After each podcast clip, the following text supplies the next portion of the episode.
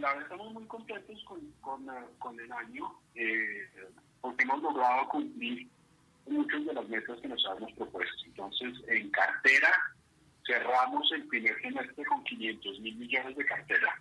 Eh, eso es pues, récord para, para, para la financiera en sus 25 años. Eh, y el tamaño comercial total también ya llegó a, un billón de pesos. Es decir, eh, tenemos 500 mil pesos, 500 mil millones en cartera y eh, más o menos 500 mil millones en, en fondeo. Entonces, pues eso nos da un tamaño total comercial de, un billón de pesos. ¿De cuánto, perdón? Un billón, un billón de pesos. Y eh, en general, digamos, en todos los segmentos estamos cumpliendo eh, presupuesto, eh, tanto en crecimiento de fondeo como en crecimiento de cartera.